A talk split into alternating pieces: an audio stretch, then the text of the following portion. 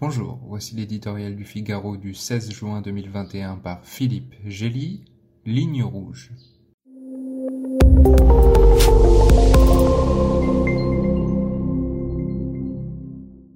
On peut s'étonner que Joe Biden ait tenu, malgré les réticences de son camp et les critiques de ses adversaires, à gratifier d'un sommet bilatéral celui qu'il qualifiait récemment de tueur. Quels espoirs peut-il nourrir avec le tsar russe auquel il aurait déclaré en 2011 Je ne pense pas que vous ayez une âme, et qui lui aurait répondu On se comprend l'un l'autre.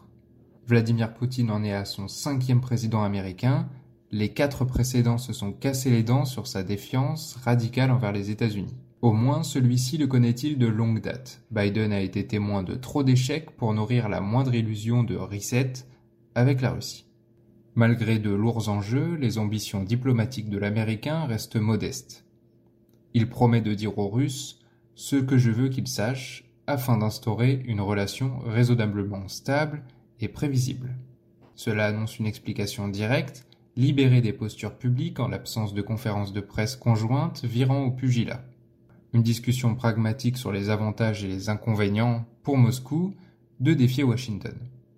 Si Poutine ne mesure sa puissance qu'à sa capacité de nuisance, le prix des cyberattaques et des interférences électorales continuera à monter sous forme de sanctions ou de représailles, comme celui de la déstabilisation en Ukraine et du parrainage des régimes délinquants syriens ou biélorusses.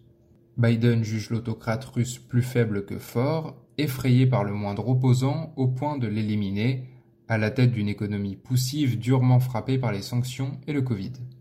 Probablement le vétéran du KGB voit-il l'équivalente faiblesse dans la démocratie américaine si facile à déstabiliser. Mais les deux premières puissances nucléaires ne sont plus des rivaux systémiques acharnés à leur effondrement réciproque. Pour peu que leurs dirigeants respectent quelques lignes rouges, essentiellement l'immixtion dans les affaires intérieures de l'autre, ils pourraient même coopérer sur des sujets d'intérêt commun comme la réduction des arsenaux stratégiques ou l'endiguement de la Chine à laquelle aucun des deux n'entend se soumettre.